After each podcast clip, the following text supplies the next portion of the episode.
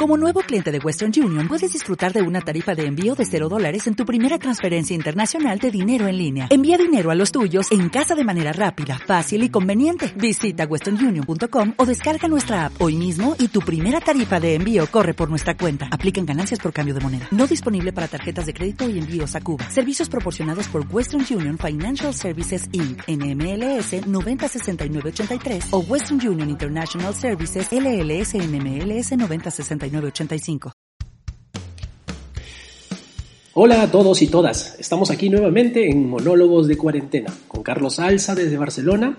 Estoy en mi piso cumpliendo fielmente todas las indicaciones del gobierno para poder evitar este contagio del virus. Así que eh, estamos en nuestras casas, eh, mantengámonos allí porque creo que es lo más importante ahora, evitar la posibilidad de contagio. Esto también, claro, nos pone en unas situaciones a veces un poco complicadas, ¿no? Queremos eh, comprar algo, queremos salir a pasear, queremos hacer ejercicio, pero por supuesto todo esto debe ser ahora eh, un pequeño sacrificio para un gran resultado. El gran resultado debe ser que podamos tener la posibilidad como comunidad, como sociedad, de superar este grave problema y seguramente lo haremos con el apoyo, la solidaridad y el compromiso de todos nosotros. Claro, también esto nos impide viajar. Algunos, eh, tengo algunos compañeros aquí, por ejemplo, del doctorado en Barcelona. Muchos de ellos están eh, manteniéndose aquí y quieren volver a sus casas. Yo mismo me gustaría ir a visitar a mi familia, eh, pero bueno, las fronteras estaban cerradas hasta hace muy poco. Algunos países todavía lo mantienen. es muy difícil moverse de un lado a otro. han cerrado la posibilidad de que haya turismo, haya movimiento, porque todo este tránsito, pues nos pone en una situación muy complicada. Me imagino que tú también estás en tu casa y estás desesperado porque, no sé, quisieras viajar, quisieras moverte. a mí me encanta viajar, me fascina, es una de mis grandes pasiones y tú, amigo, amiga que me escuchas, seguramente recordarás que efectivamente a mí es una de las cosas que más me apasiona es salir de viaje. De hecho, siento que no puedo vivir sin viajar. Debe ser porque quizá de niño mi padre nos, nos llevaba mucho de paseo, sacábamos, tomábamos el carro nos subíamos todos, metíamos nuestras cosas y pues salíamos directamente hacia el norte, a Trujillo, a Piura, a, a Malabrigo, a Paiján, toda mi familia es del norte, entonces por allí salíamos a pasear, o de repente nos íbamos a Arequipa, hasta Chile, nos hemos ido alguna vez manejando en el auto y, hemos paseado por allí. Yo de niño veía cómo mi padre manejaba y bueno, ya más grande yo mismo manejaba el auto y llegábamos pues a Trujillo, a Piura, hemos tenido nuestras cosas, se nos malogró el auto algunas veces, otras veces hemos llegado, hemos parado en cada uno de los pueblecitos que estaban allí eh, en el camino y a comer rico. Eh, nada como comerse pues un, delicioso plato en, en, Chiclayo o de repente en, Trujillo eh, o comer en Piura, ir a Catacá, o sea, en fin, eh, la verdad es que es una, una, maravilla. Y en el sur igual, ¿no? Hemos llegado a la ciudad de Arequipa, por ejemplo, con mucho entusiasmo, a, a Tacna, a Moquegua, a Ica, a Huacachina, en fin, muchos lugares que la verdad eh, son parte de nuestra historia familiar y, también una historia personal de poder saber que hemos conocido un poco del Perú arriba, abajo y también en el centro, en la selva, en fin, muchos lugares. a mí viajar siempre me ha, parecido fascinante y, por supuesto creo que es una buena forma de aprender. Aprender a encontrar nuevas cosas, aprender a conocer nuevos, nuevos mundos. Eh, eh, una vez en Arequipa, por ejemplo, cuando nos regresábamos de Arequipa hacia Lima, tuvimos una serie de dificultades porque eh, em, nos, topamos justo con las tormentas estas de arena que hay en el sur, estas tormentas de arena que hacen muy difícil manejar en las noches, eh, incluso en el día. Eh, los autos a veces tienen que parar y de hecho nosotros paramos en un grifo en donde finalmente tuvimos que esperar. Ahí había un pequeño hotel y era un hotel de terror, por supuesto una cosa terrible. En las noches empezamos a escuchar unos ruidos, gritos, eh, pero era una película de terror. La señora que nos atendió literalmente era una persona que, nos, daba nos inspiraba un poco de temor eh, porque, por su forma de ser, por, porque nos dio las llaves casi en secreto y, todo estaba apagado y de pronto prendieron las luces cuando nosotros llegamos. Era una cosa muy rara, no sabemos bien cómo fue, pero este, este hotel nos, nos albergó de esa noche y al día siguiente tuvimos que salir poco asustados, por cierto, dormíamos todos, mis padres y nosotros, mi hermano y yo, todos en la misma cama, asustados, tratando de saber que algo iba a pasar y que de repente eh, teníamos que salir pronto de ahí. Eh, otra vez, claro, los viajes han sido muy interesantes, ¿no? el viaje más aterrador quizá que he tenido, incluso peor que ese, fue alguno en, San de San Sebastián a París. Eh, me iba me, iba de vacaciones, bueno, me fui de vacaciones, llegué a San Sebastián, pasé unos días eh, eh, espectaculares paseando por San Sebastián y, luego tomé el tren, porque me encantan los trenes, y tomé el tren para ir hasta Irún, en España, en el norte y es la frontera, crucé caminando hasta Hendaya, en Francia, y, y tomé el siguiente tren de, de, de hacia París. Eh, todo esto me parecía muy divertido, era una forma de conocer, viajar, mi, mi sueño de viajar en trenes por Europa se estaba cumpliendo. Eh, y subí, subí al tren, me tocó sentarme justo al lado de un muchacho alemán y al frente había un chico americano y una chica filipina. Eh, bueno, estábamos sentados más o menos separados porque había bastante espacio en el tren. Era un tren un poco antiguo, pero bueno, íbamos, íbamos a llegar a París de todas maneras. De pronto empezó una enorme tormenta. La tormenta empezó muy fuerte. Empezaron a sonar los, los rayos, los truenos, la lluvia. Y, de pronto eh, empezó a entrar mucho viento por las ventanas. Una de las ventanas estaba como que un poco no bien cerrada. Y no estaba bien cerrada y entonces entraba un poco de frío. Eh, y, de pronto la puerta de, de uno de los este, eran estos trenes antiguos, entonces la puerta que daba de un vagón a otro vagón de pronto se abrió y, apareció en el medio de la tormenta y en la puerta del tren y del vagón un hombre con unas barbas enormes, eh, con un maletín y parado allí tratando de cruzar de un vagón a otro vagón. En ese momento eh, un par de truenos reventaron, se veían los rayos, la lluvia caía, el tren avanzaba, hacía un sonido espeluznante, todo se apagó y el hombre de la barba empezó a caminar hacia nosotros.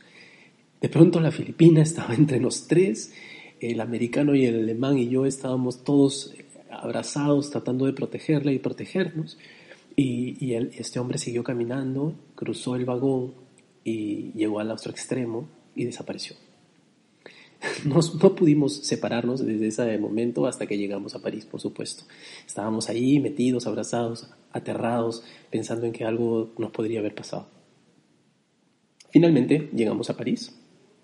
entre el trueno, los truenos, la lluvia, eh, y, por supuesto nos fuimos juntos al mismo hostal. Eh, porque todos dijimos, bueno, vámonos juntos, ya, ya, ya, estamos juntos aquí, vámonos, quedémonos allí una noche. Y efectivamente nos quedamos allí, nos hicimos amigos, tomamos vino en el bar del hotel, salimos a pasear en el día. Llegar a la noche, salimos y, paseamos por París. Una noche espectacular. Fue como recuperarnos de todo aquello que nos había pasado en el tren.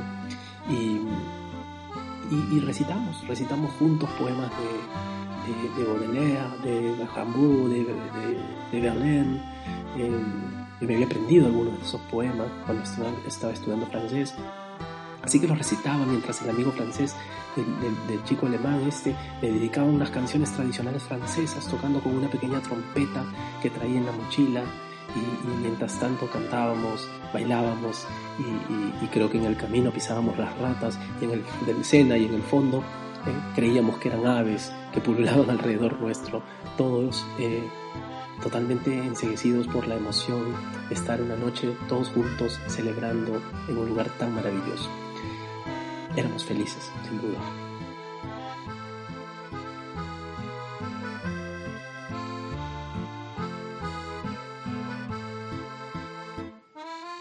Recuerdos, recuerdos. ¿Qué quieren de mí? El otoño hacía volar al tordo a través del aire átomo y el sol arponeaba como un rayo monótono sobre el bosque amarillento donde brama el ciervo. Estábamos a solas y andábamos soñando, ella y yo, los cabellos y el pensamiento al viento. De súbito, tornando hacia mí su mirada conmovedora, ¿cuál fue el día más bello de tu vida? dijo su voz de oro vívido. Su voz dulce y sonora, de fresco timbre angélico, una sonrisa discreta le dio la respuesta, y yo besé su mano devotamente. Ah, qué fragancia tienen las primeras flores y qué sonido con un murmullo encantador, el primer sí que brota de unos labios bien amados. Nevermore de Paul Verlaine.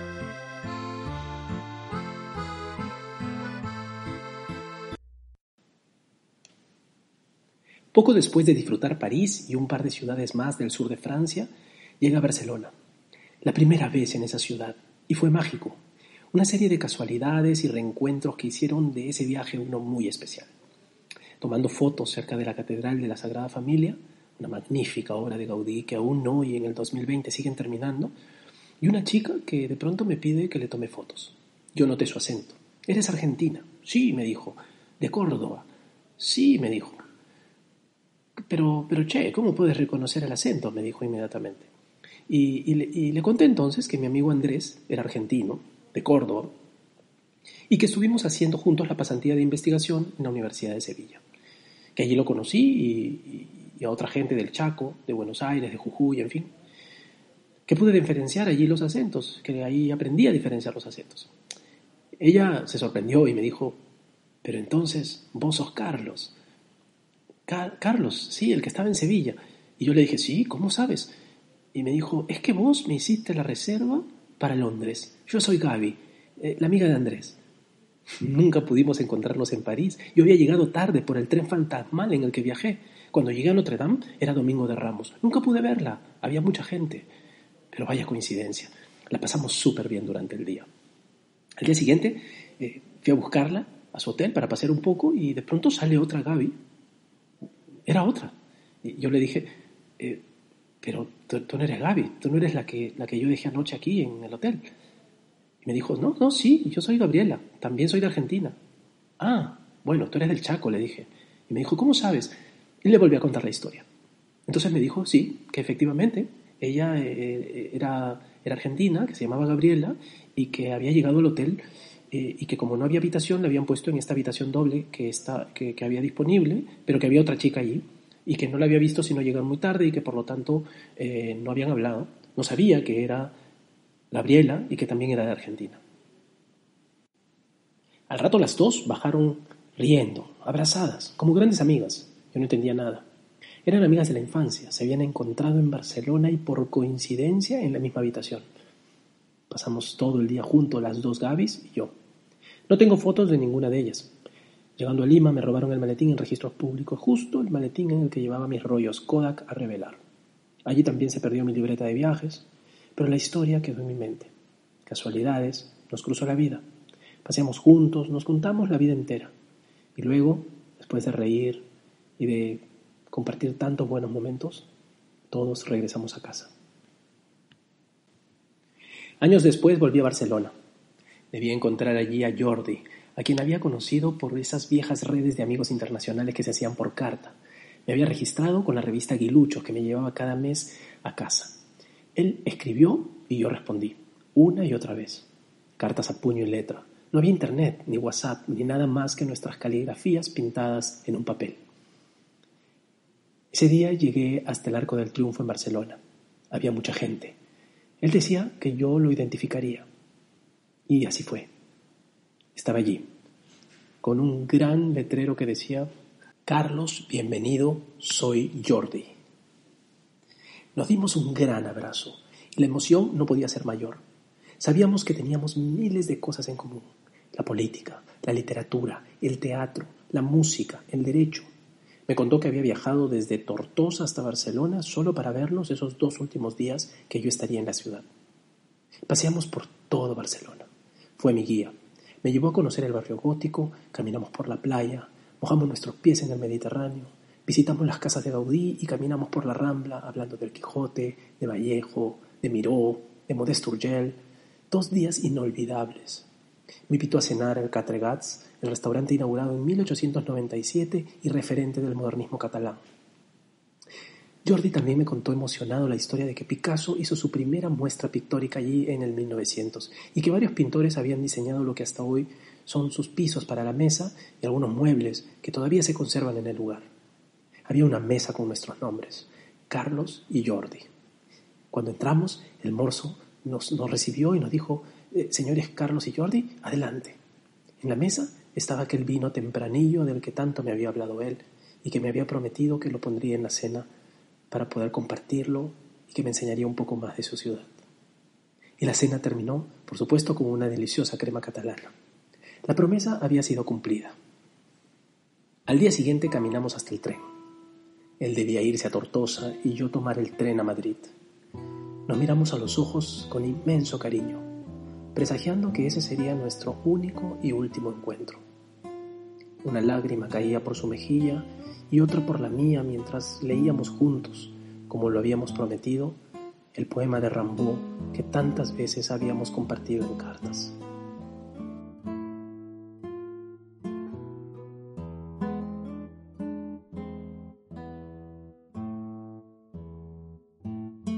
En el invierno viajaremos en un vagón de tren con asientos azules. Seremos felices. Habrá un nido de besos oculto en los rincones. Cerrarán sus ojos para no ver los gestos en las últimas sombras, esos monstruos huidizos, multitudes oscuras de demonios y lobos. Y luego en tu mejilla sentirás un rasguño, un beso muy pequeño como una araña suave correrá por tu cuello. Y me dirás, búscala, reclinando tu cara y tardaremos mucho en hallar esa araña por demás indiscreta. Sueño para el invierno. Arthur Rimbaud. Jordi escribió un par de cartas más y luego entramos en contacto por internet. El email había llegado a nuestras vidas. Un año después llegamos a chatear por única vez. Me contó que unas células malignas le arrancaban el pelo, las uñas y que avanzaba por todo su cuerpo con velocidad. No supe más de él. Solo recibí una carta de su hermana, que en un párrafo de tres líneas respondía a mi última carta que le escribí a mano. El texto decía así, también te tiene en su recuerdo, ahora para siempre. Siempre nos habló de ti. Fuiste muy especial en su vida, su inspiración. Jordi ya no está con nosotros. Hay personas que pasan por nuestras vidas. Dejamos una pequeña huella en ellas. Marcan comienzos, cierran círculos. Ahora estoy seguro que esos dos días más en Barcelona, esas horas dedicadas a escribir las cartas, esas caminatas de conversaciones interminables, tuvieron un sentido para él y para mí.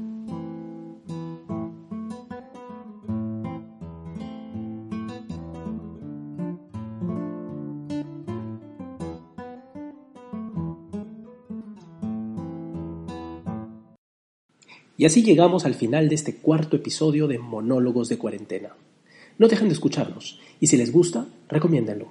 Estamos en iVoox, iTunes, Spotify y YouTube. Comentarios, críticas y sugerencias, o si tienes una historia que quieres que cuente, escríbeme a carlosalzabarco.gmail.com. Nos vemos en el siguiente episodio.